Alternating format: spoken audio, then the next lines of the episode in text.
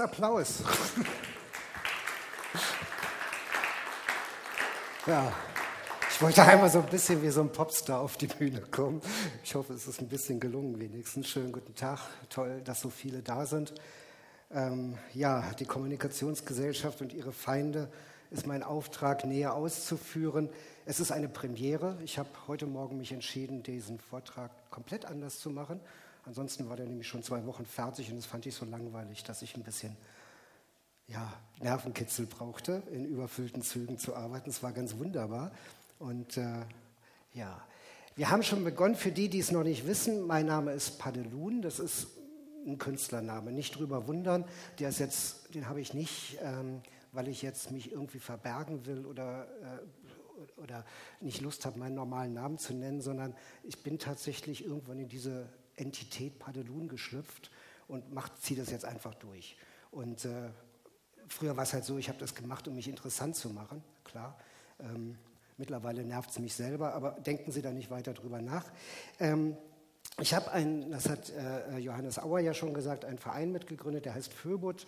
Den haben wir, das ist kein Datenschutzverein, das wird oft äh, verwechselt. Es ist ein Verein, der sich so mit der ja, dem digitalen Leben beschäftigt. Also wie können wir diese wunderbaren kleinen elektronischen Biester verwenden, um in ein Paradies auf Erden zu kommen.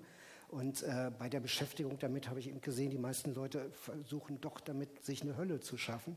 Und äh, da haben wir dann gedacht, da müssen wir doch das Thema mal ein bisschen wechseln und haben eher in die Richtung gearbeitet. Bekannt geworden ein bisschen bin ich, ähm, weil ich Mitveranstalter bin der Big Brother Awards.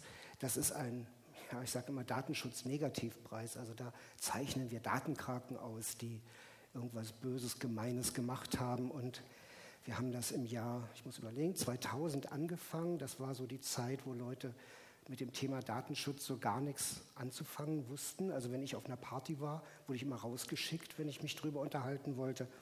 Das ähm, fand ich sehr blöd. Und dann haben wir halt diese Big Brother Awards in Deutschland angefangen. Die gab es zwei Jahre vorher schon in England. Da haben die Österreicher das auch gemacht. Da hat uns mal eine Journalistin angerufen, sagt mal, wollt ihr das nicht auch machen? Aber sagt, klar, machen wir, machen wir. Und dann hat sie am nächsten Tag das im Tagesgespiegel geschrieben. Der Föbut macht Big Brother Awards. Zusammen mit dem Chaos Computer Club und, und, und Humanistische Union oder so. Und äh, dann mussten wir es machen. Das war ein sehr, sehr großer Erfolg. So sieht zum Beispiel so eine Preisverleihung aus. Hier sieht man übrigens eine Datenkrake, das hier. Das ist so ein hübsches Tierchen. Man sieht diese widerlichen Arme, mit denen sie so schlängeln sind sehr intelligente Tiere, soll man nicht unterschätzen.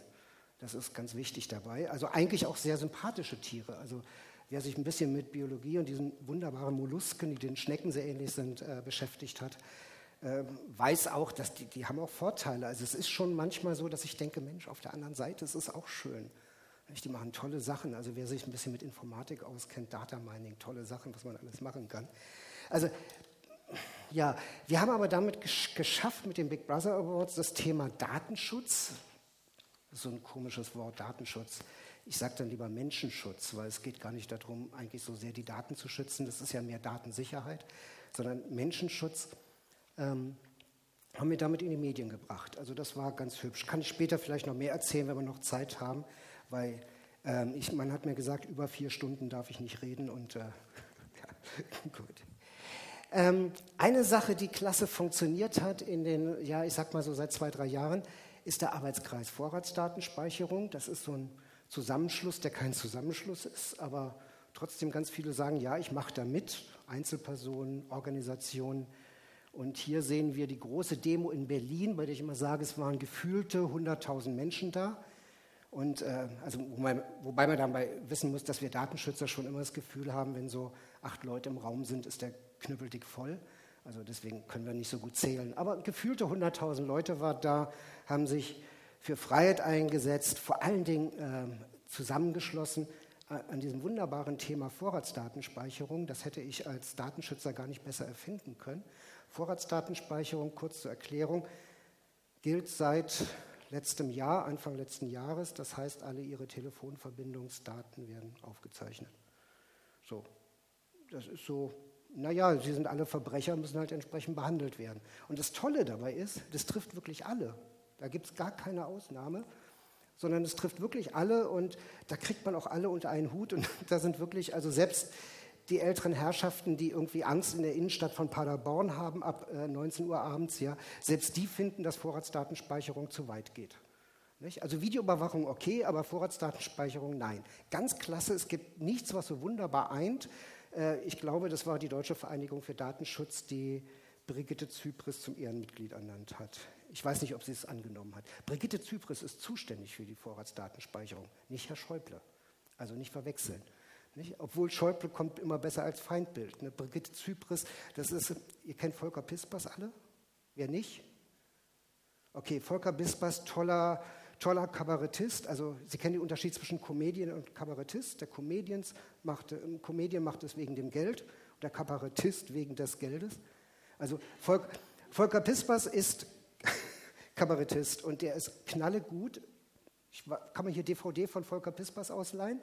Ansonsten hier für den Ankauf schon mal gesagt, bis neulich kauft die. Die kosten nicht viel, werden auf Rechnung geschickt, obwohl man das im Internet klickt. Also sehr tolle Firma, die es auch versendet. Guckt euch das an. Der Mann ist mein Vorbild. Leider, und das tut mir auch leid für euch, bin ich nicht so gut wie er. Aber ich übe noch. Ähm, also, wieso komme ich jetzt auf Volker Pispers? Gut. Ach genau, äh, Brigitte Zypris. Also Volker Pispers hat so einen Standard, nämlich Ulla Schmidt. Auf Ulla Schmidt also es könnte so bringen, so, ja, Frau Merkel, was haben Sie da wieder gemacht? Wir dachten eigentlich, dümmer als Ulla Schmidt geht nicht. Ja, und ne, er benutzt sie einfach so als, als, ähm, als, als Feindbild. Und mit Frau Zypris ist die, das Problem, die ist ja eigentlich eine gute. Weiß nicht, kennt jemand sie privat? In Baden-Württemberg hier, die hat, glaube ich, in Freiburg studiert. Also die ist eigentlich eine gute, die ist auch ziemlich intelligent. Nicht? Und äh, sie ist doch auf die andere Seite gewechselt. Nicht? Und äh, das macht es sehr schwierig, aber so richtig als Feindbild, so jemand, also kann man sich das so vorstellen, sie mit Reißzähnen und böse und auf den Tisch klopfen? Nein, bei Schäuble geht das. Nicht? Und seit Schäuble da den, den Chili macht, äh, seitdem ist, ist Frau Zypris so, ja, ich mache doch gar nichts, ich helfe doch nur, ich will doch alles nur gut machen. Also es ist ganz, ganz bemerkenswert. Und äh, da sind wir jetzt auch schon direkt zu den Feinden äh, durchgedrungen der Kommunikationsgesellschaft. Der Vortrag hat ja tatsächlich damit was zu tun. Ich will ja auch herausfinden, wer sind die Feinde. Ich sagte schon, ich bin großer Fan von Volker Pispers und Volker Pispers ist auch ein großer Fan davon, auch sein Publikum mal anzugucken und zu sagen, inwieweit seid ihr eigentlich auch Feinde der Kommunikationsgesellschaft? Und ich habe, ja, ich weiß nicht, da draußen steht ein Fotokopierer Sie hatten ja die neuen Sicherheitsbestimmungen mitbekommen, die die Stadtbibliothek für meinen Vortrag eingeführt hat, nämlich dass Sie alle Ihren Ausweis zeigen mussten. Wer hat seinen Ausweis nicht gezeigt? Bitte einmal aufzeigen. Es sind doch eine ganze Menge Leute, also Sie sind gar nicht das Publikum, das ich erreichen will, sondern ich wollte ja die erreichen, die noch nicht katholisch sind. Okay, aber klasse. Ähm, wir gehen das aber jetzt doch mal Stück für Stück durch, was wir da eigentlich gemacht haben. Sie erinnern sich so sieht das aus, was man bekommt, wenn man seinen Ausweis nicht gezeigt hat. Dann wurde äh, halt eine Kopie gemacht, ohne dass da ein Ausweis auf dem Kopierer war. Dann bekam man sowas Hübsches in die Hand. Auf der Rückseite noch so AGBs, hinten Cicero drauf, Lorem Ipsum, über das Leiden, das man eingehen muss, äh, bevor man Lust erhält. Ich habe es im Internet nachgelesen, nicht, dass ich Latein könnte. Aber ähm, die Vorderseite auf dieser, diesen Blättern, die im Kopierer liegen, steht nur hier unten, bleib, sagte er, das war ja nur eine Prüfung. Wer die Fragen nicht beantwortet, hat die Prüfung bestanden. Sprich, die Leute, die ihren Ausweis nicht gezeigt haben, haben die Prüfung bestanden, die anderen sind durchgefallen. Sie können jetzt trotzdem sitzen bleiben, ist, Sie müssen jetzt nicht raus. Und äh, wir werden jetzt auch nicht nachher das gleich nochmal ausprobieren, ne, ob Sie jetzt dann Ihren Ausweis auch verweigern. Das müssen Sie dann wenn Sie mal woanders gefragt werden, können Sie bitte Ihren Ausweis zeigen, weil Sie wollen jetzt ein Handy kaufen. Da müssen Sie es dann verweigern, ganz wichtig. Ne? Und an so anderen Stellen, wo Sie nach einem Geburtsdatum gefragt werden, wer hat alles eine Bahncard von Ihnen? Ja, ist toll. Ich frage manchmal Leute, also wenn, Sie, wenn ich diese Aktion mit den, mit den Ausweisen mache, auch, äh, können mir auch eine Bahncard geben. Dann nehme ich immer die Bahncard, gucke ich drauf, ach, Sie sind 54 Jahre alt und dann sind die Damen immer sehr erschrocken, weil es steht da drauf. Wer wusste das? Ja, zwei Personen, nicht? drei, vier, okay. Aber ähm, es ist völlig blödsinnig, ein Geburtsdatum abzugeben, wenn man 50 Prozent Ermäßigung bei der Bahn haben will. Also es gibt keinen, ergibt keinen Sinn. Es macht auch keinen Sinn, um es neudeutsch zu sagen, aber Sinn ergeben tut es auch nicht. Wenn Sie also Ihren war die falsche Richtung. Wenn Sie also jetzt einen Ausweis abgegeben haben, ich habe das jetzt mal hier mit simuliert mit unserer wunderbaren Passschutzhülle, die Sie dort im Shop bei, nein, haben wir nicht dabei, aber bei uns kaufen können. Ähm, Sie sehen, was passiert, wenn man seinen Ausweis kopiert, dann sind, ist Freiheit abgedeckt. Oder hier Petitionsrecht ist weg oder hier die Meinungsfreiheit ist schon beschädigt, Bundesver keine Ahnung, was da steht, wahrscheinlich Bundesverfassungsgericht. Also das ist nicht, das ist nicht schön, was man da so mitmacht, ne? wo doch einige hier im Raum doch mitgemacht haben. Nicht? Hier noch ein Ausweis dazu. Es gibt auch Leute, die haben dann ihr Handy gegeben, weil sie keinen Ausweis dabei hatten. Auch spannend, weil im Handy ist ein Ausweis, da ist ein, eindeutig zu identifizieren. Wenn ein Handy dabei hat, der ist identifizierbar, das ist fast noch besser als ein Ausweis. Das Handy ist schlechter zu fälschen als ein Ausweis, ganz sicher. Also seit diese Ausweise ja so Kärtchen sind, glauben Leute ja alles, was irgendwie eingeschweißt ist, ist ein Ausweis. Das ist also tatsächlich, also maschinenfälschbar. Ne? Ähm, ich finde das eine ganz äh, äh witzige Gesch Geschichte. Ähm, ich habe schon mitbekommen, die ganzen CCCler im Raum, die haben das nicht mitgemacht, die haben das also auch so bekommen und einige andere, wie ich dann gesehen habe, auch. Also nicht beschädigt, da ist noch alles da, Folterverbot, Verfassung, soziale Sicherheit. Äh, das ist klasse, wir analysieren das jetzt noch ein bisschen weiter. Also das sind so die Worte, die ich so zusammengetragen habe. So äh, Glaubensfreiheit, ein tolles Wort, das wusste ich gar nicht, dass sowas in der Verfassung steht. Äh, Zensurverbot, Meinungsfreiheit, Folterverbot. So, drehen wir mal um so kann man ein bisschen besser sehen, Menschenwürde, ne, die kann man dann schon mal verschwinden lassen. Das, ne, das ist dann einfach weg. So, so, was ist jetzt verschwunden? Weiß jemand, was gerade verschwunden ist? Nee, ist nicht aufgefallen. Ne? Weiß jemand? Hat jemand? Nee. Menschen, okay, noch was weg. Ja, ja, es, das geht so Stückung. Immer so ein Stückchen. Das ist klar, ich klicke jetzt hier, aber äh, das kann ich hinterm Rücken machen, das merken Sie gar nicht. Schon wieder was weg.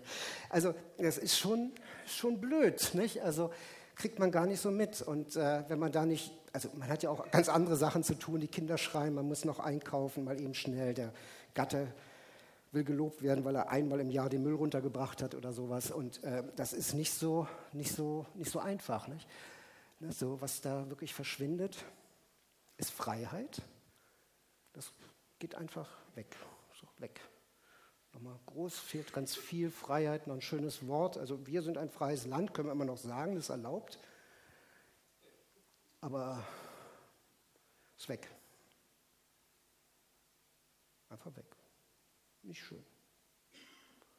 Ja, wir machen da alle mit, weil wir unseren Ausweis zeigen. Also einige haben den Braten ja gerochen, aber woanders macht man es ja doch. Wer liest von Ihnen AGBs durch? Also, wo jetzt nicht unbedingt Lore Ipsum draufsteht, okay, ein paar tun's. Ich nicht immer.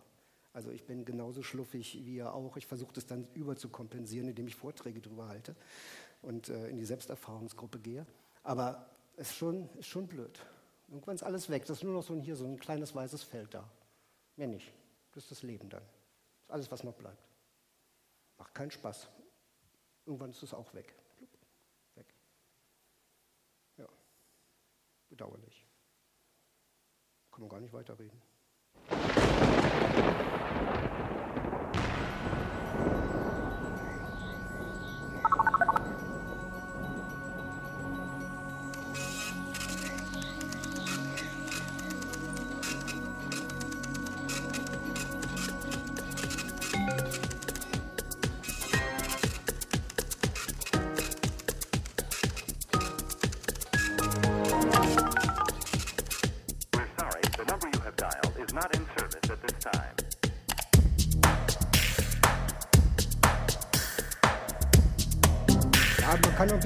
Disco machen.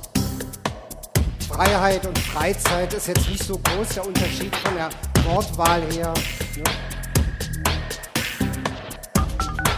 A,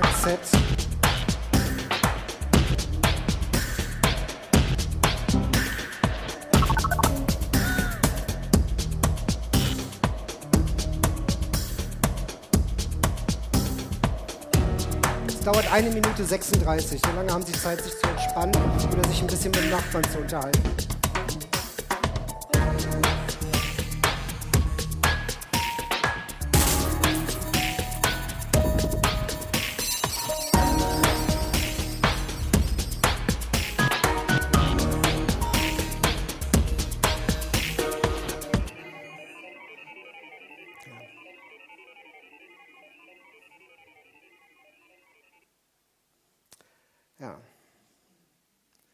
Danke, dass Sie mir bis hierhin gefolgt sind.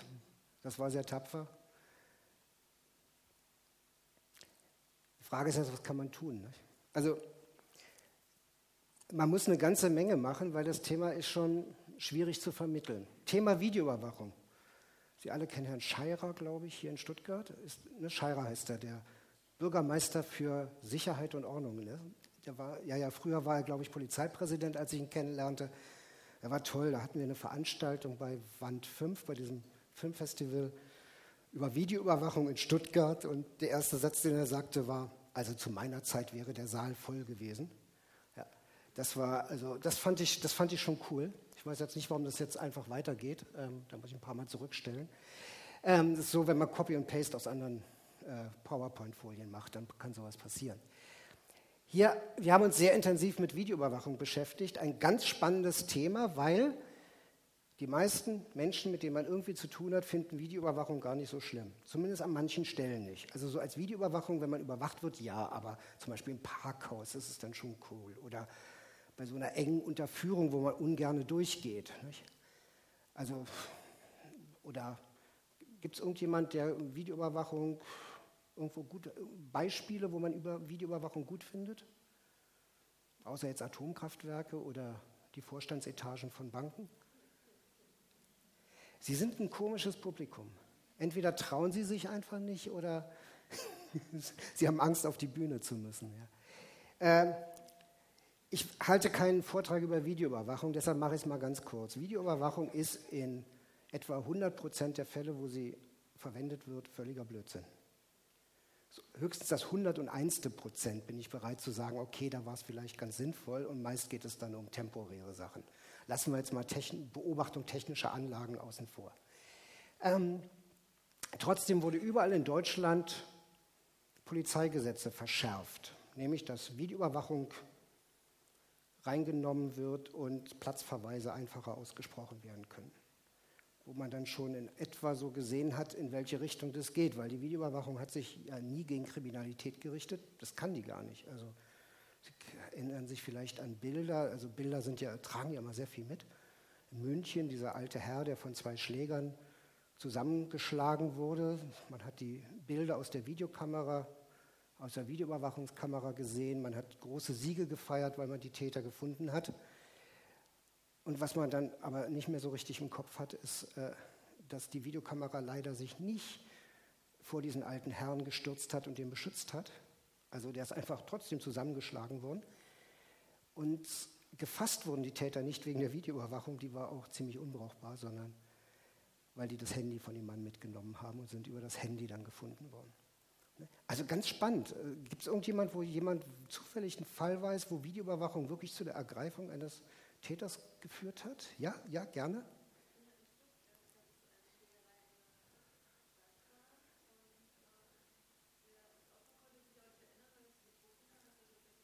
Ja.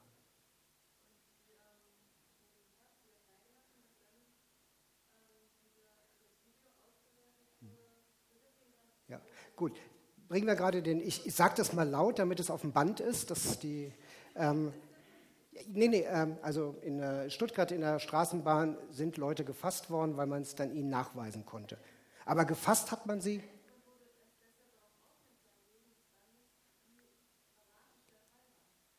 Okay, das heißt, man hat im Nach Nachhinein gesehen, dass es besonders schlimm war. Also nicht an die Verletzung. Ah, okay, sind jahrelang ins Gefängnis. Also das heißt, er hat eigentlich nichts bekämpft, sondern die sind dann nur noch mehr verknackt worden. Und gefasst worden sind sie auch nicht wegen des Videobandes, sondern weil jemand Hilfe geholt hat. Man hatte nur auf dem Band noch sehen können. Ich, ich, ich, kürze es mal ab. Ich gehe noch mal in andere populärere Sachen rein. Kofferbomber in Köln. Ne, ganz wunderbares Thema. Ihr erinnert euch alle, der Mensch mit seiner 13 auf dem Hemd. Also, so, also, wenn man so etwas Komisches tragen muss, da würde ich wahrscheinlich auch auf komische Gedanken kommen. Ähm, der da am, am Bahnhof steht äh, und äh, diesen, diesen Trolley da hat. Ähm, wunderbar, die, die, Bilder wurden gebracht und äh, davor aber bereits hatte der, äh, ich glaube es war der libysche Geheimdienst, hat, äh, der libanesische Geheimdienst hat bereits die Adresse von dem Menschen bekannt gegeben, weil es war eine Information einfach vom Geheimdienst. Und danach erst wurden die Bilder veröffentlicht. Und dann wurde er in Kiel gefasst. toll. Ne? Also das sind lauter Sachen, wo man eigentlich im Kopf hat, die Videoüberwachung hat was geholfen, das stimmt aber gar nicht. Insofern, ich mache es jetzt mal kurz, in, allen, in fast allen Fällen, also statistisch gesehen soll es tatsächlich bei, Stra also bei öffentlichen Verkehrsmitteln die Scratchrate von Scheiben und Graffiti in den Dingern verringert haben. Angriffe ansonsten nicht tätliche. Aber das soll es verringert haben. Das ist so das Einzige, wo mir so bekannt ist, dass es signifikant äh, einen, einen Vorteil gebracht hat. Aber ansonsten ist Videoüberwachung völliger Blödsinn. Trotzdem wurde probiert, das äh, an vielen, vielen Stellen einzuführen. In NRW hat man ein Modellprojekt gemacht, so ähnlich wie hier in Stuttgart, ähm, das ähm, also wirklich so, es wurde abgebrochen mit, der, mit dem Kommentar vom Ministerium wegen des großen Erfolges. Und ähm, hat man es dann abgebrochen und es gilt überall als großer Erfolg. wir haben uns die Fallzahlen angeschaut. Also A sind die Straftaten erheblicher Bedeutung. Ich glaube von irgendwas von, von neun auf sechs gefallen und dann wieder auf neun angestiegen, wobei das Fallen war noch bevor die Videoüberwachung eingeführt wurde und erst als sie eingeführt wurde, stiegen dann die Fallzahlen wieder an. Und wer von, es sind ja, denke ich, einige Leute hier, die schon mal eine Statistik entweder selbst gefälscht oder zumindest äh, gesehen haben oder sich mit sowas auskennen, dass solche Fallzahlen völliger Blödsinn sind und man da gar nichts rausrechnen kann, braucht man gar nicht groß zu sagen. Aber in NRW war das Spannende, da waren die Grünen mit der SPD am Rühren und wollten das halt durchführen. Und äh, wir sind dann überfallartig zu einer Landesdelegiertenkonferenz, woanders bei richtigen Parteien heißt das Parteitag, ähm, gegangen, haben da unseren, so einen Stand aufgebaut. Also sie hatten eigentlich keinen Platz, wir hatten natürlich vorher brav gefragt, aber sie sagten, sie hätten keinen Platz. Wir sind ja trotzdem hingefahren und äh, haben da mal äh, das Thema Videoüberwachung dort reingebracht. Es führte dazu übrigens, äh, ach ja, äh, weil man so groß ist, wir haben überall auf die Toiletten diese hübschen Aufkleber geklebt, die da in dem Gebäude waren. Und da man bei unangenehmen Sachen schiebt man die immer bis kurz vor Feierabend das hat aber dazu geführt, dass die meisten Delegierten schon auf der Toilette waren und nun geglaubt haben, das würde da alles überwacht. Und da stand dann also auch eine äh, Frau am Rednerpult und sagte, und das Schlimme ist ja bei der Videoüberwachung, das passiert ja schon. Die Toiletten in dem Ort, wo wir, die Grünen, tagen, werden videoüberwacht. Und dann rannte die, die Veranstalterin dazu, Rena, also meiner Partnerin, die sagte, sagt man, diese Aufkleber, die sind doch von euch, oder? Und Rena grinste und sagte, ja klar, aber das Problem ist doch, dass die Leute das anscheinend glauben. Nicht? Also das ist ja, ne, ja, ja, ja, rannte wieder. Ich muss eine Durchsage machen. Hallo, hallo. Ne? Da gibt es so Hände, zwei Hände hoch, dann darf man reden. Ähm, die Toiletten hier in diesem Haus werden nicht videoüberwacht. Und vielstimmig aus dem Saal, das steht da aber. War großartig. Ich glaube, es war eine Dreiviertelmehrheit gegen die Verschärfung des Polizeigesetzes beschlossen worden bei diesem Parteitag der Grünen, was die Fraktion jetzt nicht weiter gestört hat. Sie haben dann trotzdem Videoüberwachung in die Polizeigesetze reingeholt und, wie ich dann immer zu sagen pflege, sind auch nicht wiedergewählt worden. Das müssen wir uns in NRW mit der CDU direkt rumschlagen und mit einem komischen Teil der FDP. Also man muss schon eine ganze Menge tun, um was, was weiterbringen. Also in dem Fall einmal gezeigt, es gibt nochmal Videoüberwachung, das ist eine Anhörung beim Landtag. Wir haben dann auch einen Sachverständigen da hineinbekommen, er hier, Helmut Poläne, ist er, glaube ich also wo man reinkam in so eine Anhörung, ne, so, so, als naiver Mensch denkt man ja, so, jetzt sagen wir ihm mal, wie es ist und dann wird alles gut und kommt rein und kriegt schon mit, ja, ja, erzählen Sie, was Sie wollen, das ist eh schon beschlossen. Also das ist großartig, wenn man so politische Diskurse mitbekommt, gerade so als Laie, der ja sich nur politisch engagieren will, weil vom Beruf bin ich eigentlich Künstler, was ich eigentlich viel lieber machen würde.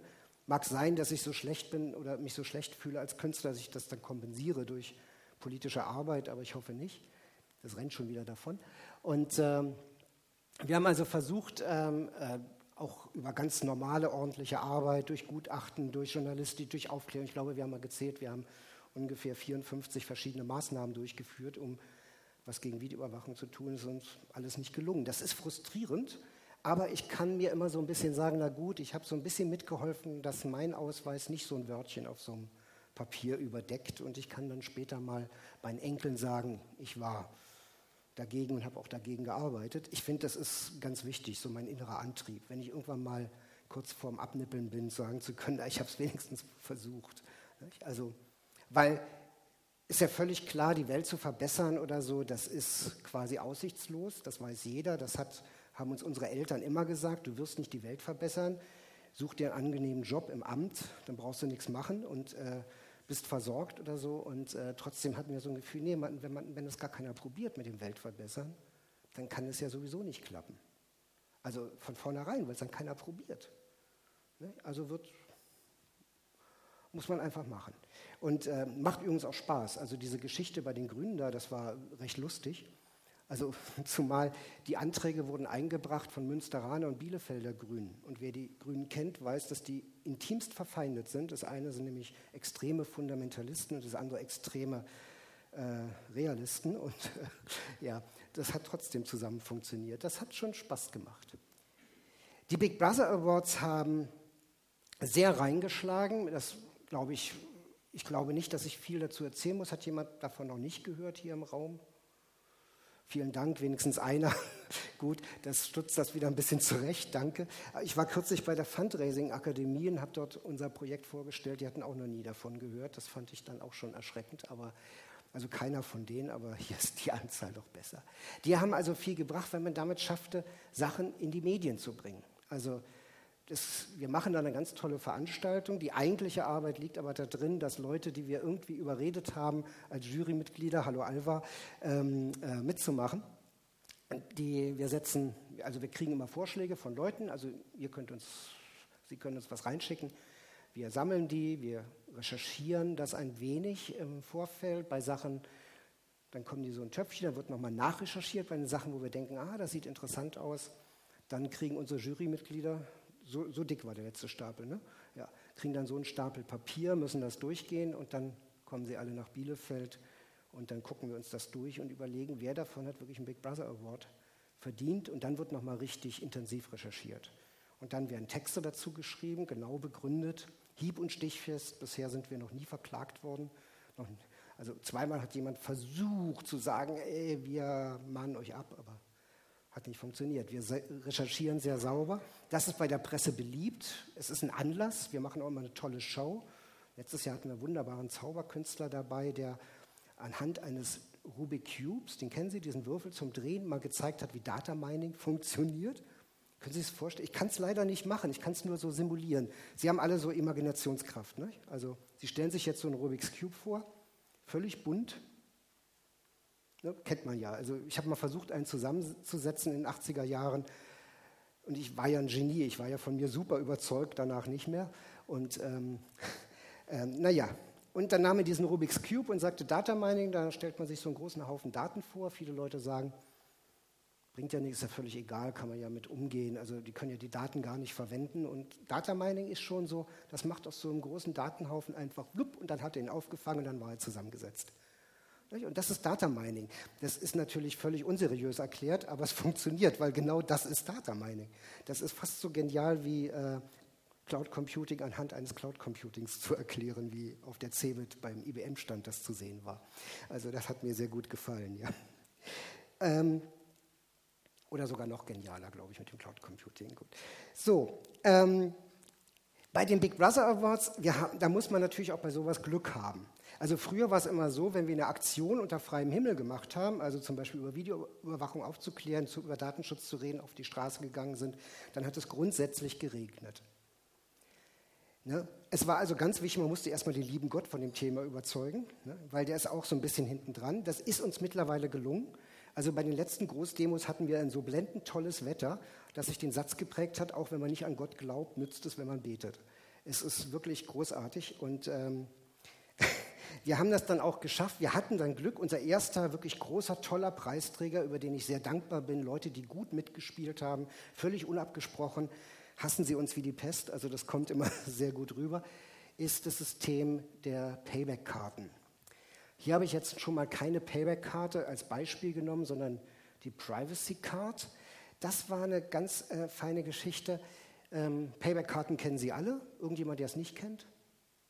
Mein Gott, die haben eine Durchdringung, die ist unglaublich. Okay, besser als ich. Ähm, diese wunderbaren Payback-Karten haben wir uns halt äh, überlegt, wie kann man damit irgendwie schön rumspielen und haben dann auch Payback-Karten beantragt und haben die dann immer jeden Dienstag, wo wir uns treffen, ausgetauscht. Wir haben immer so eine, gibt es hier in Stuttgart wahrscheinlich auch vom Chaos Computerclub Stuttgart immer so ein Treffen. Dann haben wir die immer reihum ausgetauscht.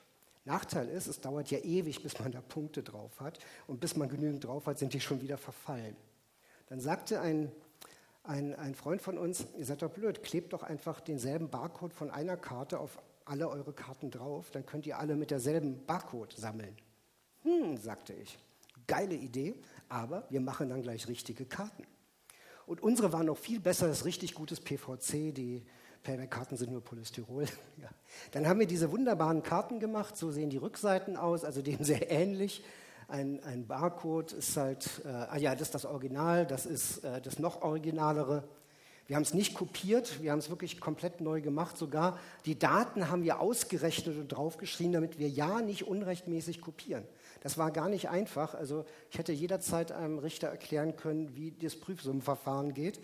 Ähm, da haben wir extra ein Programm für geschrieben. Also mit diesen Karten sind dann 2000 Leute einkaufen gegangen. Das war ultra cool. Die haben wir Ostern bei einer Veranstaltung, das war im Jahr 2000, muss mal überlegen, ich glaube im Jahr 2000 Ostern, haben wir die rausgegeben. Oder war es 2001 schon? Keine Ahnung, ist ja egal. Ähm, haben wir die rausgegeben. Wir kennen viele Journalisten, auch ganz viele Journalisten hatten diese Karte. Und äh, wir haben alle gebeten, nicht drüber schreiben. Lasst es erstmal passieren einfach. Gebt ihm einfach Zeit und dann sind halt Leute rumgegangen. Irgendwann war es dann so, Christiane Schulz-Gerdutti, eine Journalistin, sagte, im Oktober würde ein Buch rauskommen bei der Bundeszentrale für politische Bildung über Selbstverteidigung im Datenschutz, ob äh, sie da dann in dem Buch was drüber schreiben darf, weil es sei ja lang hin. Ich sagte, klar, mach mal. Nee, nee, das hat noch keiner gemerkt bis dahin. Das Buch kam raus und Payback hatte das immer noch nicht gemerkt, dass da wir dauernd Geld auf unser Konto transferieren. Das war schon, das hat schon sehr viel Spaß gemacht. Äh, das Spannende übrigens dabei ist, ich sagte eingangs, bei den Partys ne, wurde ich immer rausgeschickt, wenn ich über Datenschutz reden wollte. Das war jetzt vorbei. Weil es war wirklich so auf Partys, ne, man hat über sich über das neue Payback-System unterhalten. Also es ist ja, ich habe früher immer für ein Gerücht gehalten, dass sich Leute über ein Spülmittel oder so unterhalten. Aber nein, das passiert tatsächlich auf Partys.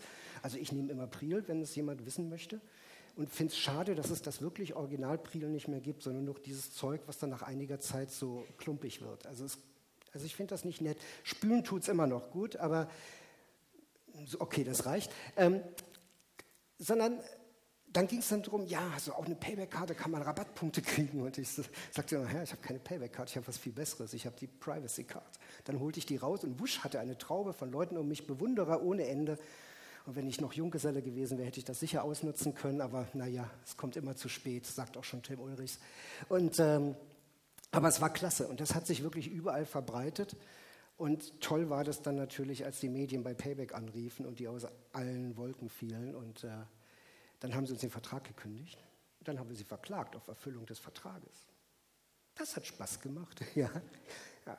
Das war, also ich muss dazu sagen, dass bei der Aktion äh, da war es so, ich bin ja so jemand, so schnell muss man jetzt machen, komm, wir machen das einfach. Und wir hatten dann noch einen dritten im Vorstand, sagte, mach mal langsam, red erst mal mit dem Anwalt drüber. Und ich, ah, du spinnst, lass uns.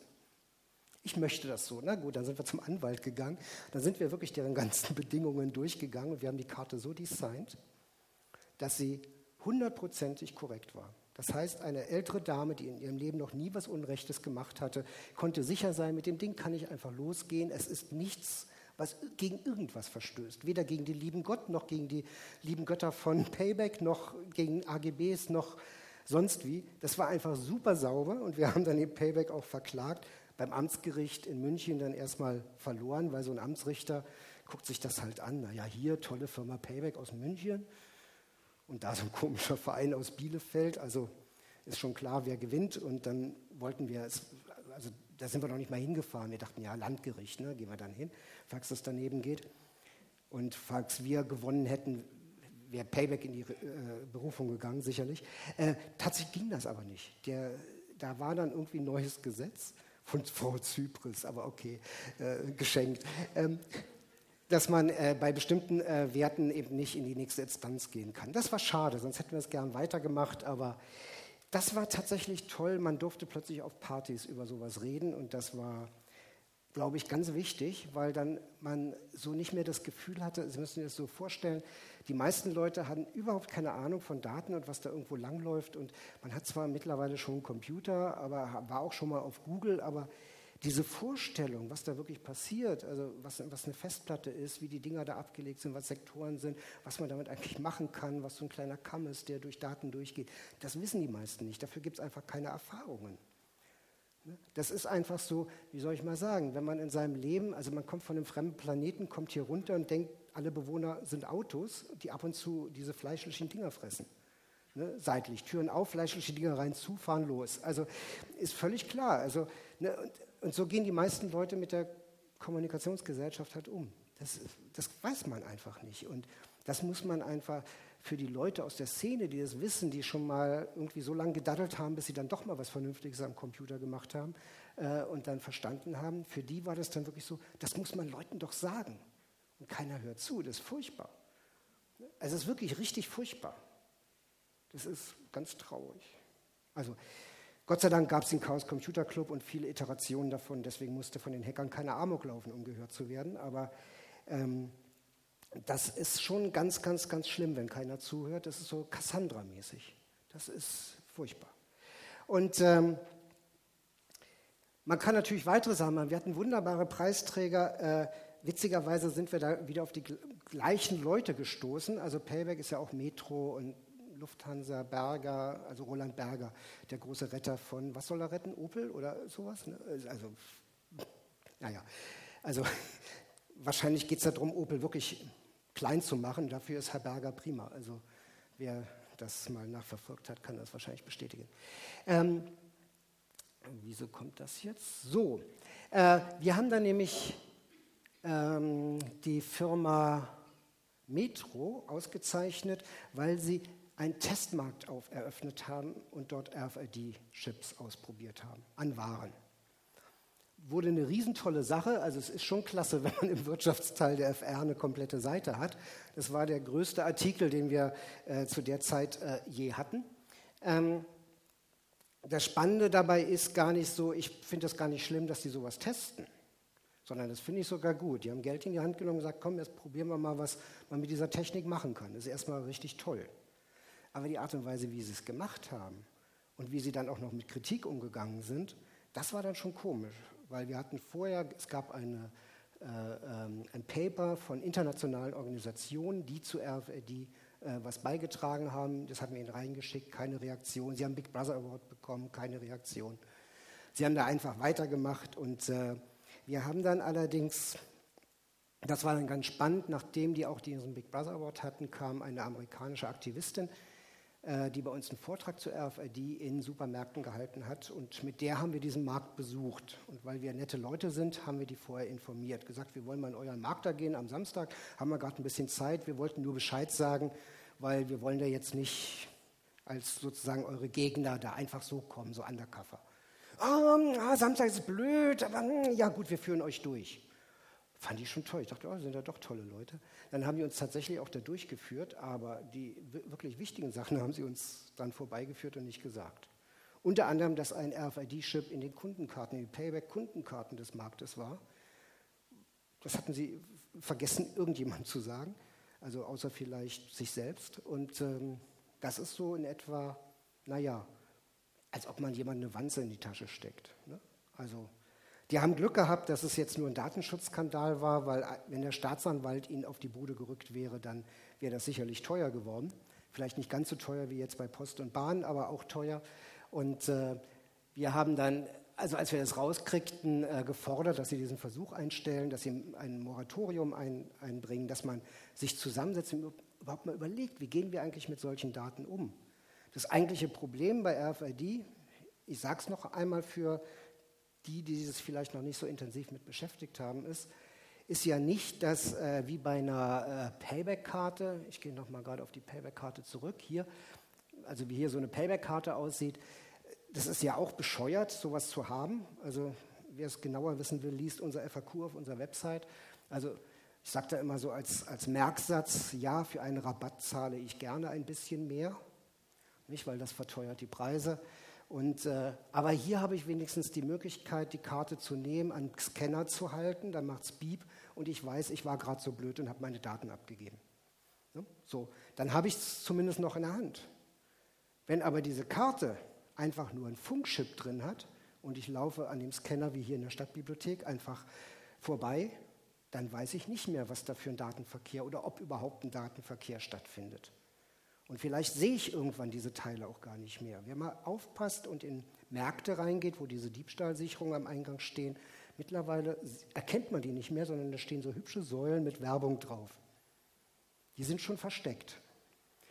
Und da Technik immer hässlich ist, also für Nicht-Hacker, ähm, wird sie irgendwann auch zum Beispiel in so einem Vortragssaal in den Türen einfach, also in den, in den äh, Verschalungen, wird ein RFID-Leser drin sein, weil es natürlich wunderbar praktisch, wenn man zum Beispiel in den Hörsaal kommt mit seinem RFID-Studentenausweis, der übrigens immer MyFair genannt wird, witzigerweise, damit die Leute nicht gleich mitkriegen, dass das ein RFID-Chip ist, obwohl es klar ist, es ist ein Funkchip halt drin.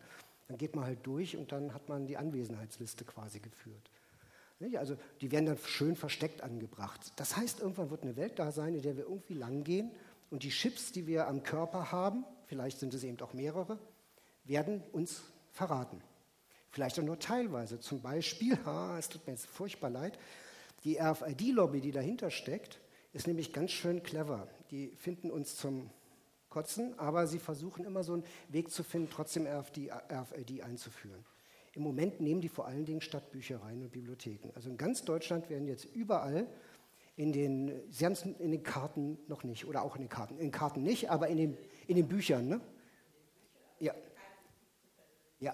Genau. Es gibt keinerlei Bezug zu den persönlichen Daten, selbstverständlich nur dann, wenn irgendwo kollateral diese Teile ausgelesen werden. Das Problem bei den Chips ist nämlich, die werden nicht nur bei Ihnen ausgelesen, sondern an jedem Lesegerät, das auf gleicher Frequenz läuft irgendwo anders. Das heißt, es kann schon jemand mitbekommen, da kommt jemand hier rein und geht da raus aus meinem Laden. Und davon sind es am Tag 40. Und dann könnte jemand auf die Idee kommen, mal eine Weggebühr bei der Stadtbibliothek zu kassieren, weil da Leute mit den Büchern immer diese Abkürzung nehmen. Also, ich habe jetzt mal ein abstruses Beispiel gemacht. Spannend ist aber weiter, wenn jemand mit seinen Chips, die er hat, ist an der Kasse, zahlt dann auch noch mit einer EC-Karte hat diese Bücher dabei, läuft mit denen halt noch ein bisschen rum, irgendwann wieder. Ich kann das re-anonymisieren. Vielleicht nicht bei jedem Vorgang, aber bei manchen Vorgängen. Und das finde ich dann schon ein, ein Problem. Und der Stadtbibliothek in Bielefeld habe ich empfohlen, dass sie dann gleich so Abschirmtüten dazugeben. Das haben die dann nicht gemacht. Sie haben ausgerechnet, was es kostet. Das Spannende war in Bielefeld, also ihr seid ja hier ganz toll mit so Mach in Bielefeld, wird die Bibliothek, ich bin jetzt ein bisschen böse, das ist ja immer so mit der eigenen Stadt, äh, eher verwaltet. Also die wurden über Jahre Gelder weniger, also weil wer braucht schon Bildung, wo es doch um Wirtschaft geht, also immer weniger. In NRW, glaube ich, äh, bildet man auch nicht mehr den mündigen Bürger aus, sondern den mündigen Wirtschaftsbürger.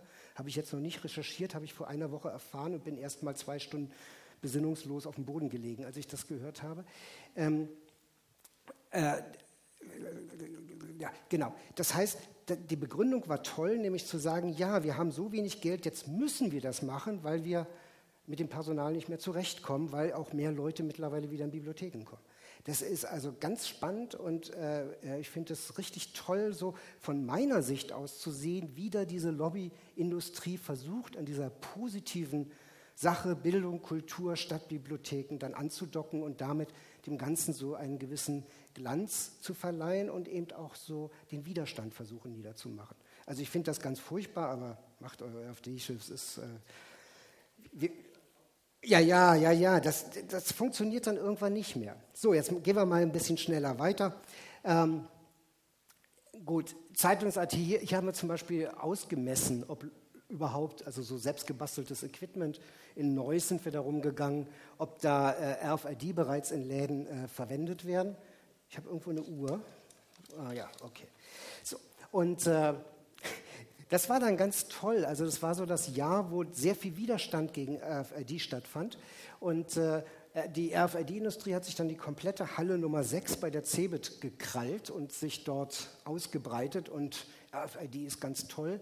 Wir sind dann am Eröffnungstag mit diesem wunderbaren Transparent durch die Halle. Und äh, das Schöne hierbei, also so eine Aktion, da hatten wir uns auch noch ein paar Attack-Mitarbeiter ausgeliehen, weil beim Föbot hatten wir nicht genügend, weil es war mitten in der Woche und da mussten die meisten arbeiten.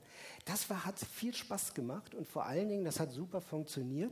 Es gab einige Zeit danach bei der EU eine sogenannte Konsultation, eine Anhörung, wo eine dreitägige Konferenz war, wo am Tag so zehn Panels waren. Und bei jedem Panel ging erstmal so ein Jingle rüber, also nicht nur Musik wie bei meinem Intro, sondern gleich noch mit dem Video dabei.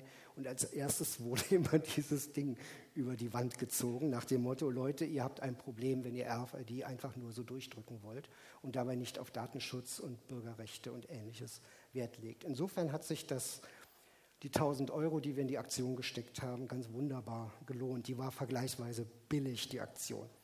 Ähm, ja, ja, zum Kämpfen gehört auch immer Geld, das weiß man ja. Ähm, sehr, sehr schöne Sache, aber wie man sieht, die lassen nicht locker. Also an den Stadtbibliotheken merke ich gerade in diesem Jahr, also so letztes Jahr, dieses Jahr, sehr viele Anfragen, wo Leute dann irritiert losfragen.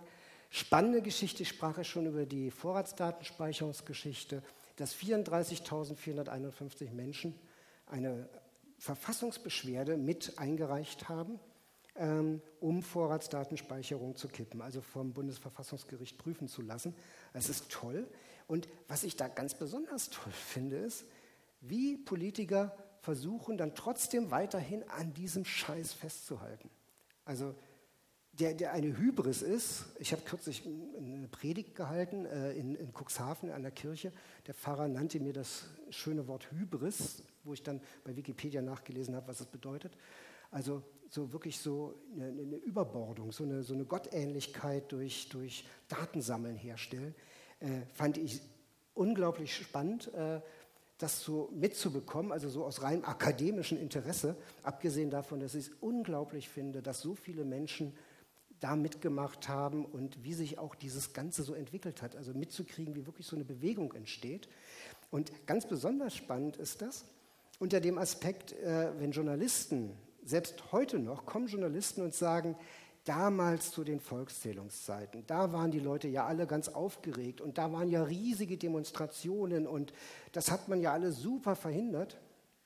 Und das, was im Moment passiert, ist sehr viel größer. Also die Demo, die wir in Berlin hatten, war die größte Datenschutzdemo, die es auf deutschem Boden je gegeben hat. So etwas hat es nie gegeben. Selbst die größten Demos zu den äh, äh, entsprechenden Volkszählungszeiten war um etliches kleiner, also waren mindestens doppelt so groß oder größer. Also das heißt, da ist richtig viel los, es wird aber nicht so wirklich ernst genommen, so ein bisschen von den Journalisten. Und das macht es auch richtig schwierig, weil dann der Druck im Bundestag dann noch nicht so richtig ist. Also die können da immer noch stehen und glauben, ja, redet mal, macht mal, arbeitet euch mal ab, irgendwann habt ihr keine Lust mehr, dann machen wir, was wir wollen. So ein bisschen Gefühl hat man dabei. Und ähm, hier auch schöne Geschichte, äh, Online-Durchsuchung. Äh, witzigerweise ein NRW-Innenminister hat äh, ähm, äh, die Online-Durchsuchung in NRW mit einem sehr schlecht designten Gesetz versucht durchzubringen. Und da war übrigens auch Herr Baumkläger, der hat dagegen geklagt, außerdem äh, Bettina Winsemann äh, aus dem AK-Umfeld.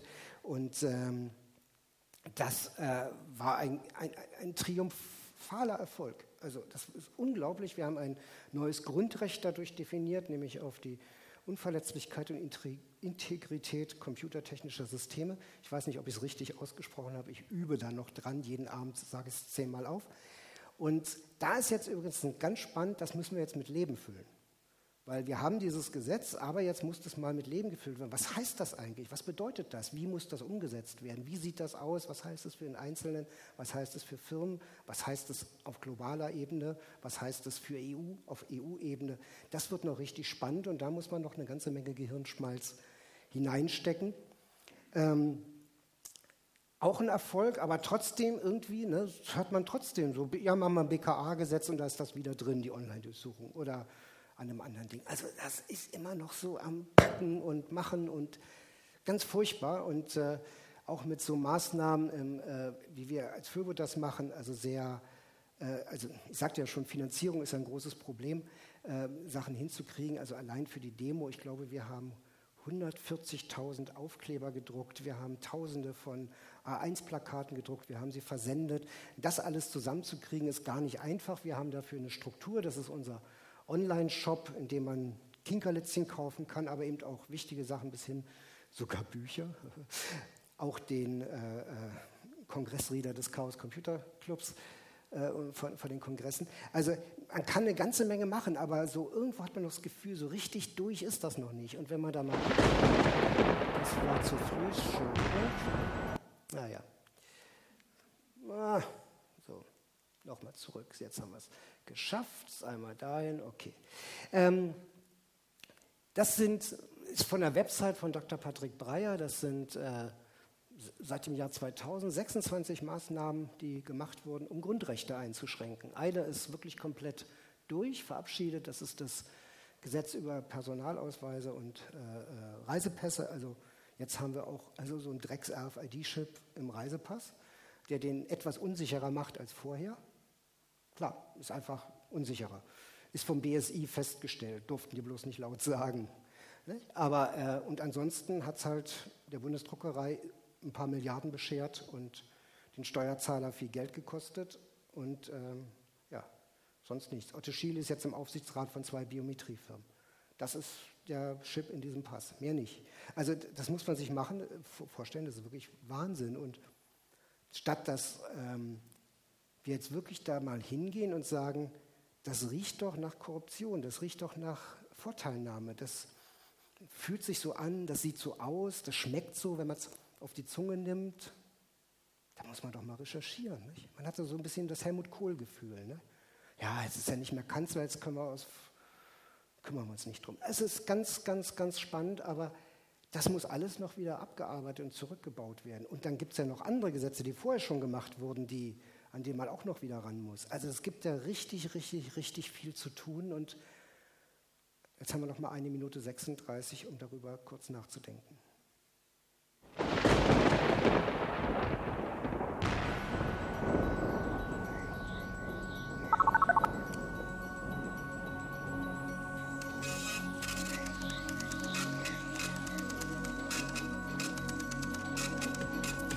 Dieser Nadeldrucker gefällt mir besonders in dem Stück. Ist nicht 8-Bit.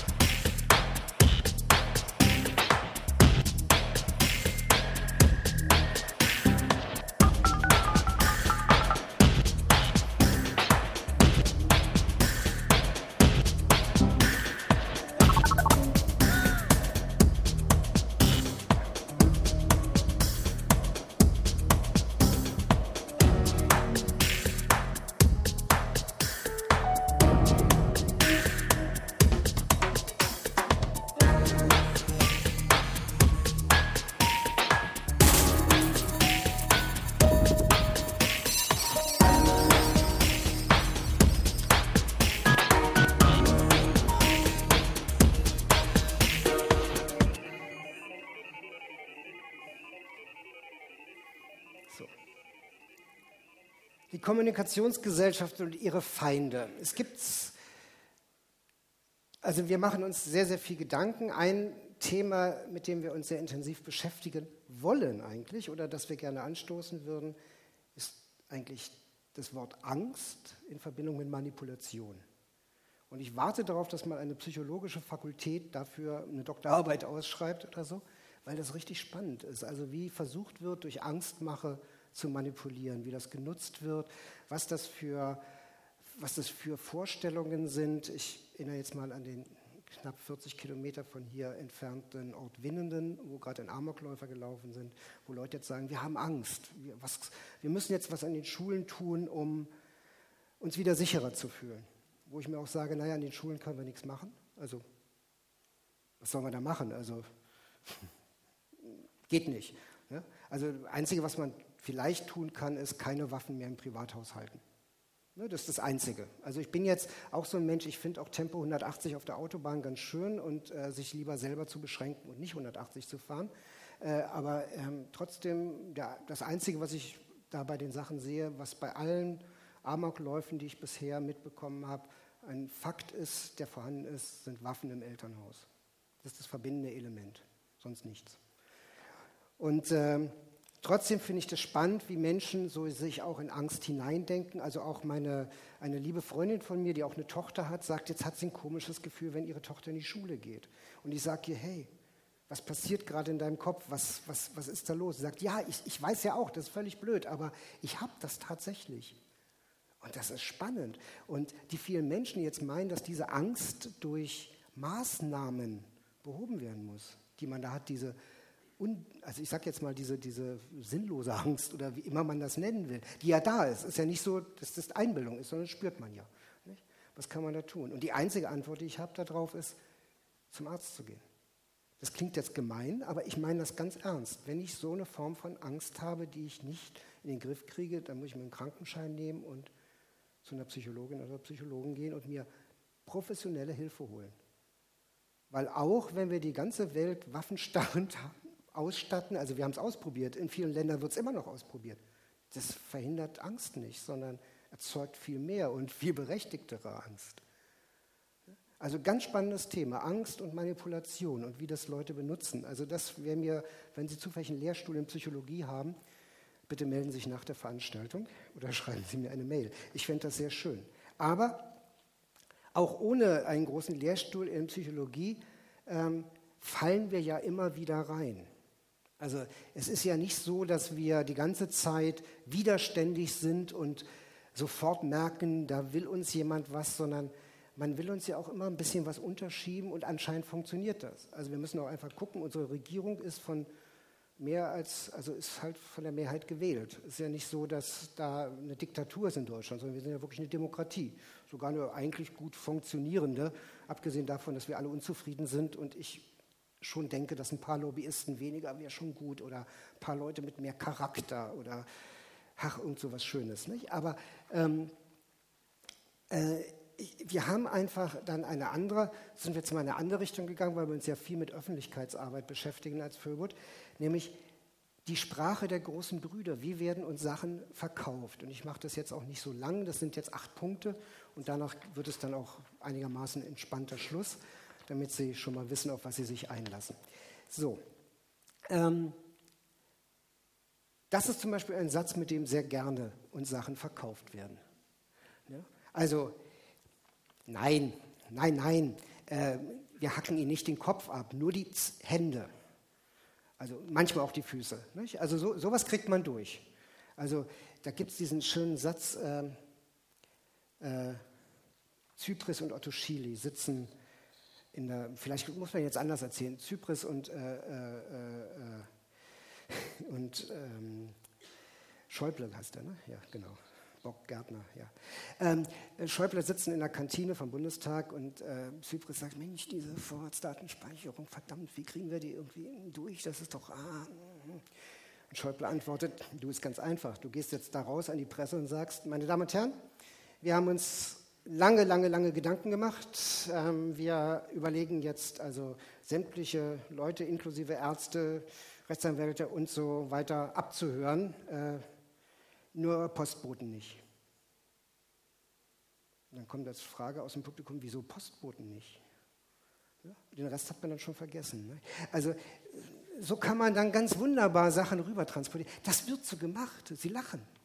Das ist, äh, wir haben das beobachtet, wir sehen das an uns selber. Ich habe mich selber mal vor, dem Regal gesehen, im, im, Realmarkt im Jahr 2000, als wir gerade unsere Payback-Karten hergestellt hatten, gesagt, ja, den teureren Wein oder den günstigeren? Ach, ich nehme mir etwas teuren, ich kriege ja ein paar Punkte wieder.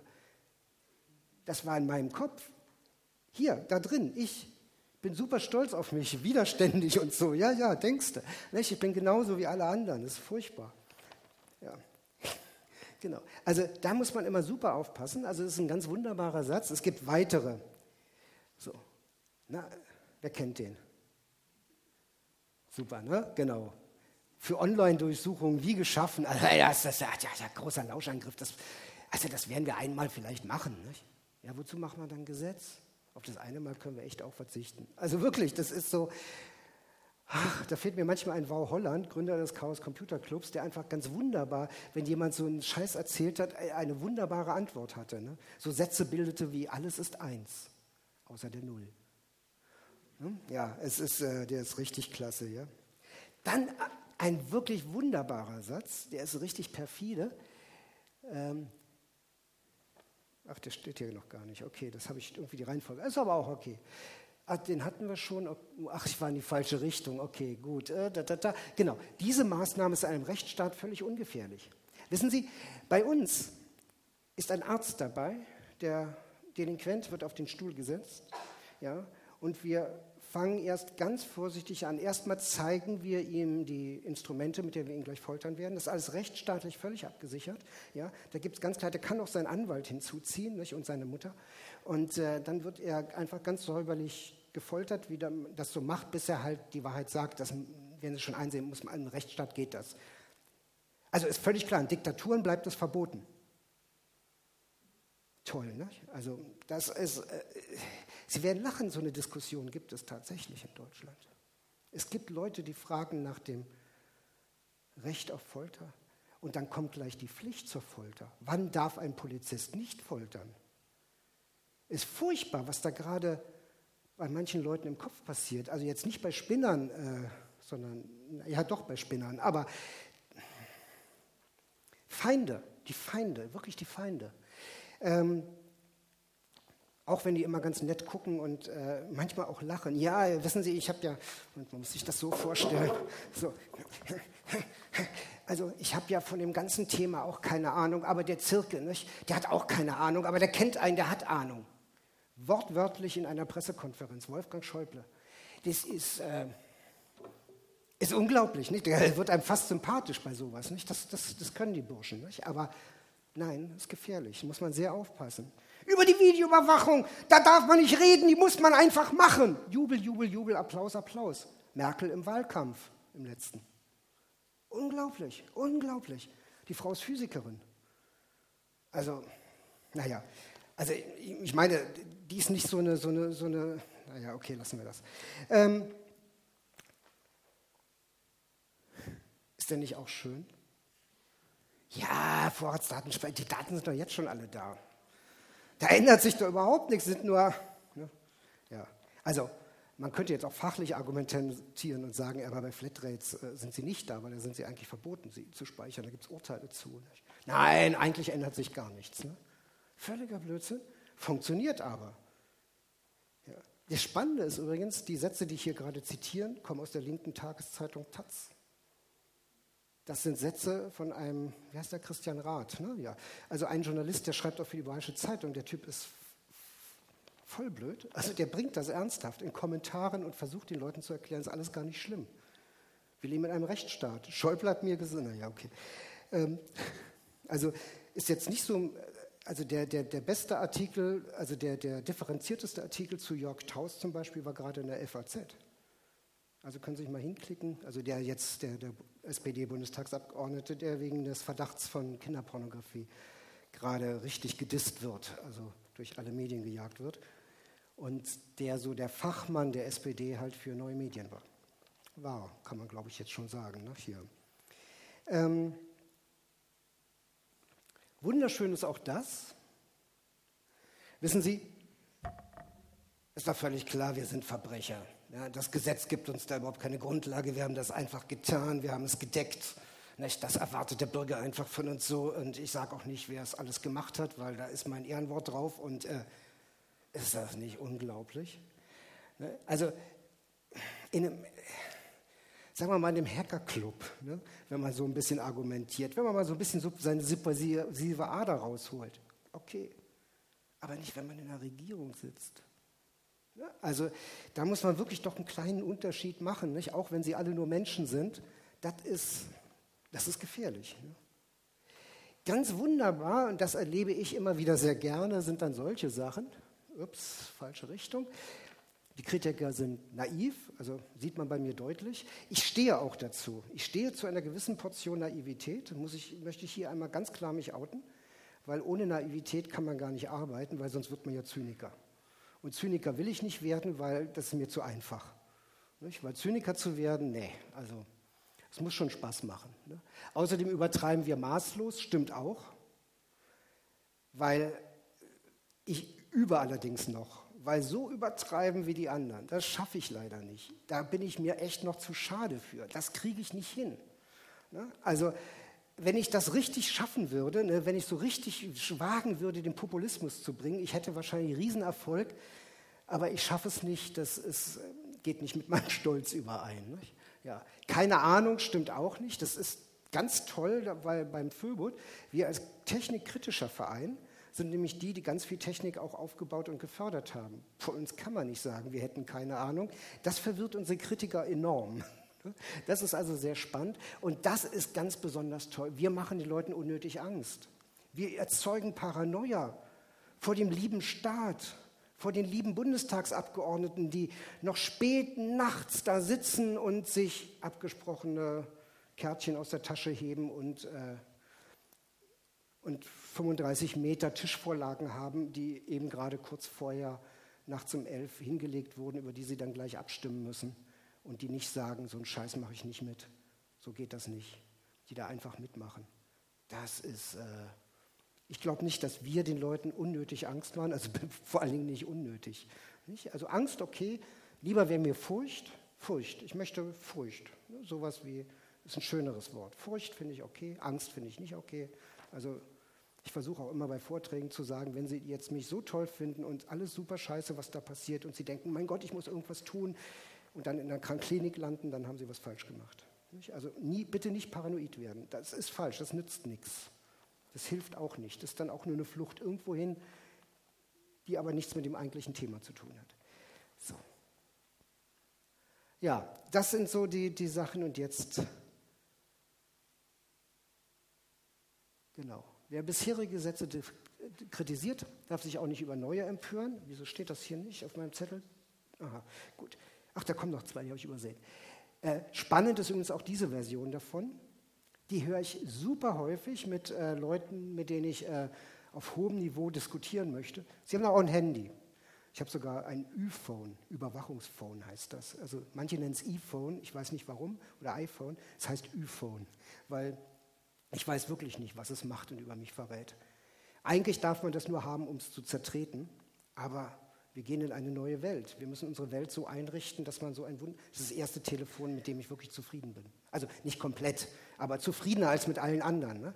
Nicht, dass ich Werbung dafür machen will. Ich bin also großer Apple-Hasser, aber es ist so. Und äh, ich möchte in einer Welt leben, in der ich das benutzen kann, ohne die ganze Zeit das Gefühl zu haben: Scheiße, was fällt da so an? Ne? So, das, da möchte ich hin. Das ist so mein Ziel, weil ich finde das eigentlich ganz klasse. Also auch wenn von am Bahnhof äh, das nicht geklappt hat, die Zugabfrage. Aber okay, es kann passieren, da arbeiten wir Techniker auch noch dran. Ja. Also das ist ganz, ganz toll, als so ein Satz, um Leute mundtot zu machen, lassen sich gar nicht drauf ein. Also das ist nicht, die, nicht das Ziel, sondern wir möchten in einer Welt leben, in der man das verwenden kann, ohne Angst, und das stimmt das Wort wieder, Angst haben zu müssen. Ja. Bei der Online-Durchsuchung wurde das gern genommen. Also so eine Hausdurchsuchung ist doch viel schlimmer als so eine heimliche Durchsuchung ist jetzt ein bisschen schwierig. Wer von Ihnen hatte alle schon mal eine Hausdurchsuchung? Ja gut, ich muss anders fragen. Wer hatte schon zwei Hausdurchsuchungen? Okay, wunderbar, großartig, ja. Also der, nach der zweiten Hausdurchsuchung, das war besonders toll, äh, einige zwei Monate später klingelt das Telefon. Guten Tag, Müller, mein Name, Staatsschutz Bielefeld. Ich habe mal eine Frage. Ähm, mein Sohn muss ein Praktikum machen. Kann er das bei Ihnen machen? Rena war am Telefon und sagte, also, Sie wissen, dass vor kurzem äh, Ihre Kollegen bei uns eine Hausdurchsuchung gemacht haben. Ja, ja, und die haben so begeistert davon erzählt. ja, ja. Das war schon, das war schon hübsch. Also, äh, wobei ich sagen muss, die Hausdurchsuchung selber war nicht hübsch. Danach habe ich wieder geraucht. Also offiziell. Ähm, das ist nicht toll. Also Hausdurchsuchung ist auch so eine Sache, wo ich sage, über die rede ich jetzt kaum, weil die neuen Sachen alle so schrecklich sind. Also, aber das gehört wirklich zu dem Part, man muss die alten auch kritisieren. Ich habe wirklich das Gefühl, dass überhaupt nicht mehr ermittelt wird, wenn es um irgendwas geht, sondern die gehen einfach mal hin und durchsuchen. Und das finde ich geht nicht. Und da muss man auch ran.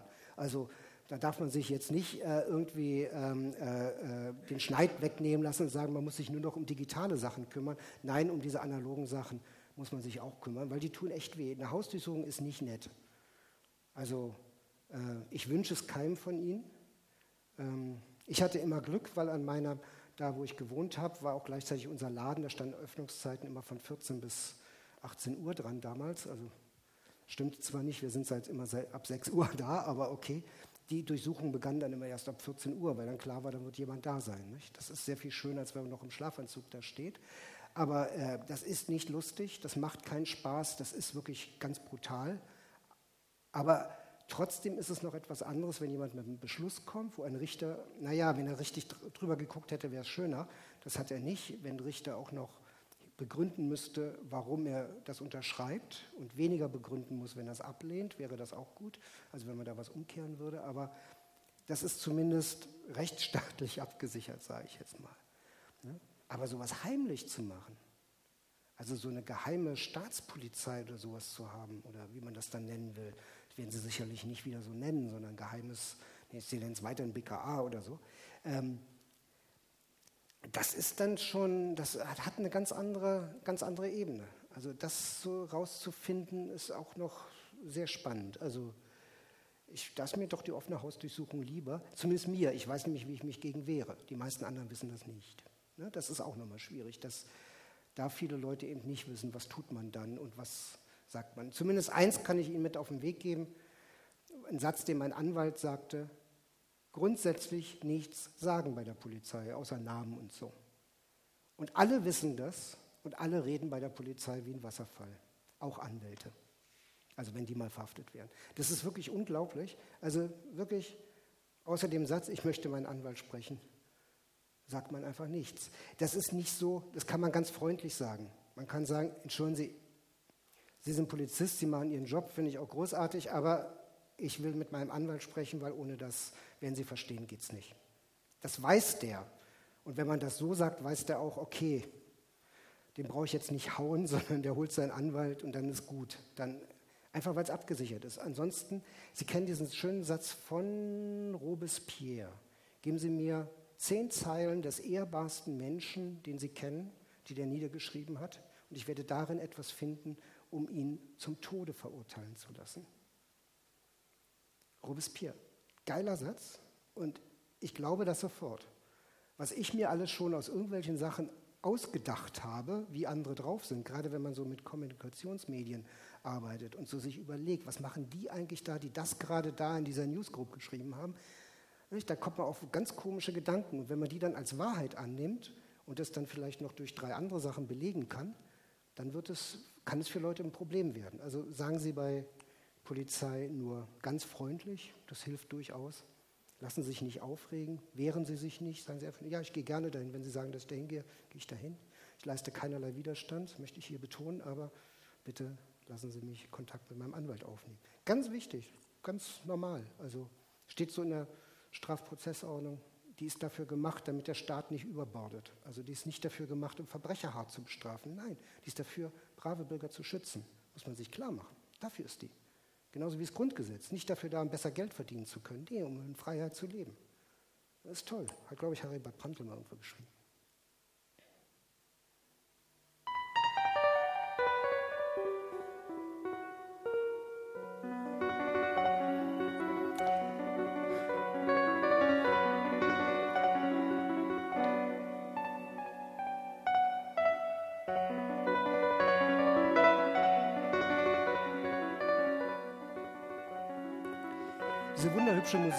Von dem gleichen Menschen, der dieses wunderbare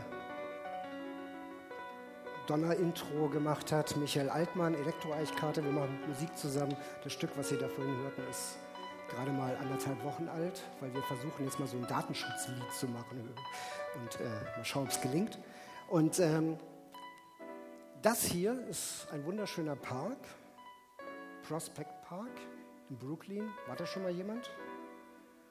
Ja, du natürlich. Du bist, du hast Fingerabdrücke schon abgegeben, um einzureisen. Ne? Er, er, schickt mir immer seine Tourdaten ne? und dann ist immer da USA, freut er sich immer. Und ich denke mir immer, oh Mann, wie kann man nur, ey. Die müssen doch erst eine Demokratie werden, bevor man da einreisen kann. Naja. Okay, ja gut. Sie werden demokratischer, wenn Dragan einreist. Okay, das ist wunderbar. Nein, ich habe mir gesagt, das muss anders laufen, aber okay. Dieser wunderbare Park ist so wunderbar gebaut. Also der ist mitten in der Stadt. Man, hat so, man kann da so zwei, drei Kilometer langlaufen. Da sind, ist ein bisschen Wasser. nette Hügel. Man hat durchaus Lust, mal zu gucken, was da hinten ist. Es wirkt nicht langweilig. Es ist dort eine sehr angenehme Atmosphäre, mitten in einer Stadt oder einem Stadtteil, von dem Leute immer denken, wie kriminell, Angst. Und der ist einfach auch nach solchen Kriterien gebaut. Es ist Gartenarchitektur, die dazu führt, dass Menschen sich angenehm und friedlich miteinander versammeln können, äh, miteinander leben können. So könnte man auch Städte planen. Also man muss nicht eine Betonschneise irgendwo bauen, dann so einen ganz engen Durchgang, in dem es dann ziemlich bald nach Urin riechen wird und Videoüberwachungssachen da sind, sondern man kann das anders bauen. Das ist mittlerweile in der Architektur auch bekannt. Wer sich den Berliner Hauptbahnhof anschaut, da hat man sehr viele solche Sachen genommen. Man kann von oben bis unten durchgucken. Er wird offen und Licht. In anderen äh, Fällen gibt es das sicherlich auch. Und äh, ich denke sicherlich, äh, dass äh, einige Bausünden aus früheren Jahren gerne abgerissen werden können ja, und dann vernünftiger gebaut werden können, nach eben Überlegungen, nach städteplanerischen Überlegungen, die eben damit zu tun haben, dass man sich dort wohlfühlt, dass man sich aufgenommen fühlt, dass man nicht nur äh, äh, äh rumsumpft, dass man nicht äh, Ebenen aufbaut, in denen man Angst haben muss. Das kann man ganz wunderbar tun, da gibt es viel Forschung zu. Und ich denke mir, bevor man irgendwelche Milliarden in komische Elektronikchips reinsteckt, da kann ich doch lieber ein paar Milliarden irgendwie in, in neue Häuser bauen. Also Sie kennen das ja sowieso, der, der Frühsport von Bauunternehmern. Aufbauen und wieder abreißen. Aufbauen und wieder abreißen. Es ist toll, das würde, also ich glaube, das würde richtig funktionieren, weil äh, da geht es um Geld, das stellt man irgendwo hin, ob es vermietet ist oder nicht.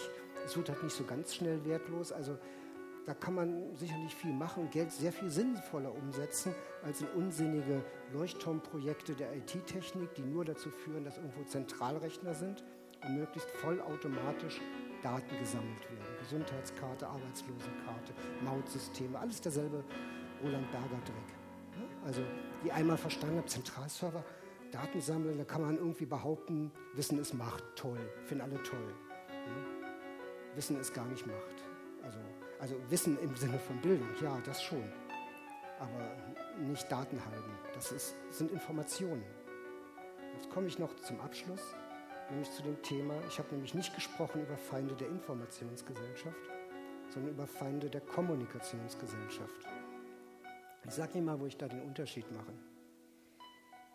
Die Kommunikationsgesellschaft ist eigentlich die, von der ich immer dachte, dass die mal kommen wird, dass wir die aufbauen. Dass das die ist, für die ich mich mit Mailboxen beschäftige, nachts mit am Rechner hänge, drei Nächte durch, um ihn zum Laufen zu bringen, damit das funktioniert, rausfinden, wie geht das, wie verhält man sich im Netz, wie ist man höflich, wie sieht Datenhöflichkeit aus.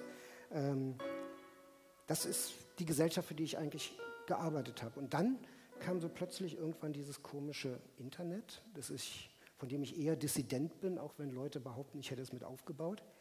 Ähm,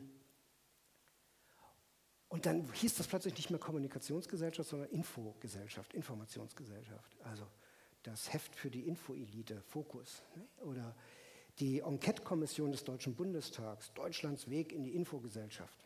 In, ne? in Schweden haben sie diese gleiche Studie, gab es ja in allen europäischen Ländern fast, genannt, dem Geist Flügel verleihen. Ist das nicht toll? Das für so eine politische Geschichte. Ich glaube, Rena Tangens und ich waren die Einzigen, die gesagt haben, das ist eine ganz tolle Zeit, in die wir da gehen, weil es ist eine, also ich weiß nicht, ob Sie das Wort noch kennen, Prosumenten. Also gleichzeitig konsumieren, aber auch produzieren können.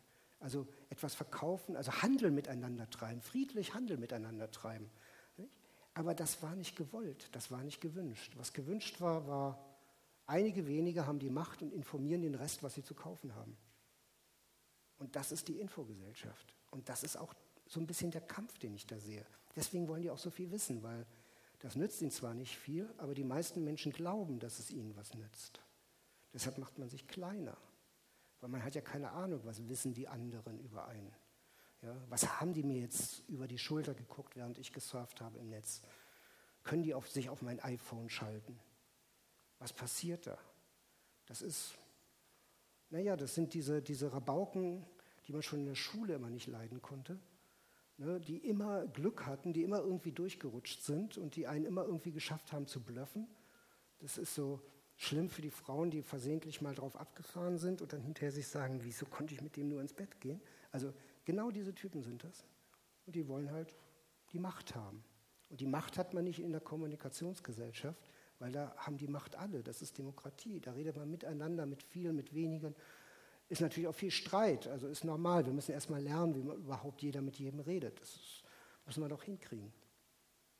Und ich hoffe, dass wir das lernen und dass wir diese Unterschiede kennen und auch ganz tapfer sind und ja, genau. Den Spot muss ich bringen, meine Fundraiserin im Föbut. Wir suchen übrigens noch einen Fundraiser im Föbut, falls jemand sich bewerben möchte.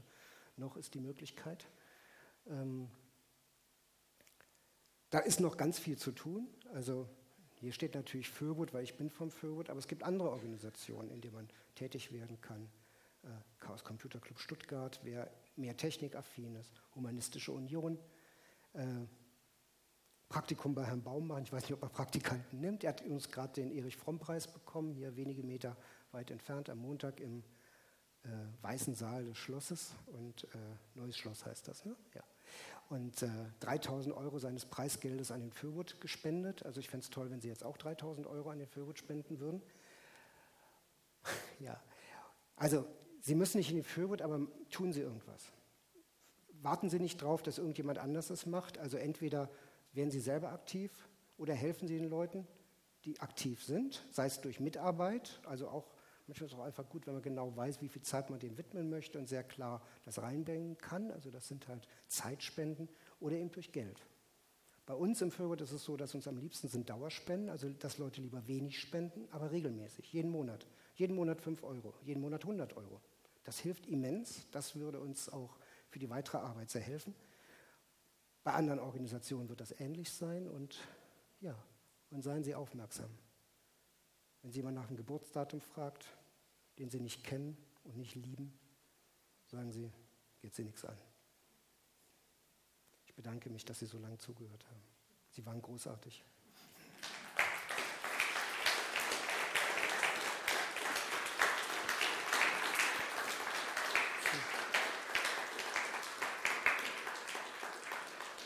Danke. Ganz herzlichen Dank, Frau Gibt es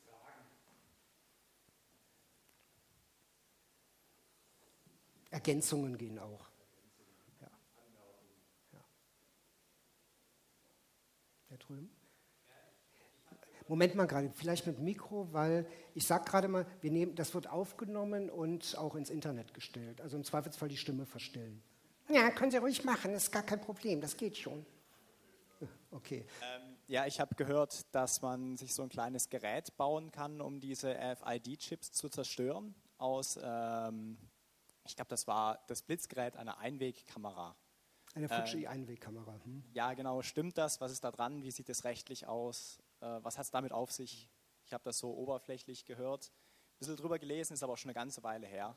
Ja, das Gerät hat den schönen Namen RFID-Zapper. Das waren zwei Jungs in Berlin die das äh, vorgestellt haben beim Chaos Communication Kongress. Wir haben die uns sogleich gekrallt, gesagt, geil, das bauen wir jetzt in Serie. Und sind seitdem, das ist mindestens drei Jahre her, und äh, tatsächlich äh, sind wir intensiv daran, das zu erforschen, wie das geht. Tatsächlich funktioniert es super mit dieser Einmalkamera, aber eben auch nur quasi wenige Male. Dann ist nämlich der Schalter kaputt, weil da solche Ströme durchfließen dass der nicht lange hält. Also wir versuchen diesen RFID-Zapper herzustellen, um ihn dann in unserem wunderbaren Shop anzubieten und dann irrsinnig viel Geld damit zu machen. Ähm, ja, es gibt viele Leute, die sind nicht so die Spendentypen, die kaufen lieber. Ne? Also deswegen haben wir zu völlig überteuerten Preisen äh, äh, falsch, äh, zu moderaten Preisen ähm, hübsche Dinge in unserem Shop. Ich mache jetzt mal gerade die Werbeveranstaltung, Entschuldigung. Äh, zum Beispiel diesen wunderbaren Privacy Dongle oder britisch gesprochen Privacy Dongle, der, wenn ich den in meinen Rechner reintue als Nicht-Computer-Nerd, ähm, kann ich damit einen Browser starten, ist der Firefox, der sich dann über das sogenannte Tor-Netzwerk äh, mit dem eigentlichen Rechner, wo ich hin will, verbinden will. Also geht über drei Rechner, die IP-Nummer wird anonymisiert und das funktioniert auch für Leute, die keine Ahnung haben, wie es funktioniert. Ähm, richtige Nerds sagen jetzt aber gefährlich, Leuten Sicherheitstechnik in die Hand zu geben, wenn sie nicht wissen, was genau sie tun. Ich sage in dem Moment, es mir aber egal, weil wir verkaufen sie für 20 Euro das Stück. Also da sind wir so wie alle anderen. Wobei das ganz perfide ist, sagt es nicht weiter. Nicht? Es gibt die für 20 Euro mit 1 Gigabyte, 40 Euro 2 Gigabyte, äh, 4 Gigabyte und für 60 Euro mit 8 Gigabyte. Ist überall dasselbe drauf, nur mehr Speicher. Aber es ist toll, die Leute, die es für 60 Giga, also mit 60 äh, Euro kaufen, die haben uns quasi 40 Euro gespendet. Ist toll. Also so, so politische Arbeit. Die einzige Schwierigkeit, die wir haben, dem Finanzamt immer klar zu müssen, dass wir ein gemeinnütziger Verein sind. Aber da sind wir noch, funktioniert das.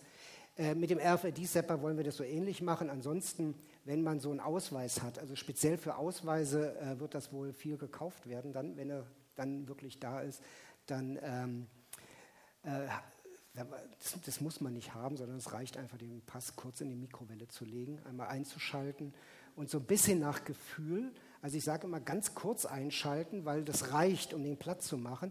Nicht ganz, weil manche Mikrowellen schalten die eigentliche Strahlung immer ein bisschen später. Muss man ein bisschen Fingerspitzengefühl haben. Wenn man es zu lang macht, fängt, fängt es an, ein bisschen so wegzubrennen am Außen dieser Antennen. Das ist aber letztendlich auch nicht schlimm, weil nicht? Also ja, keine Ahnung, wo das passiert ist. Nicht? Rechtlich würde ich sagen, ist es okay.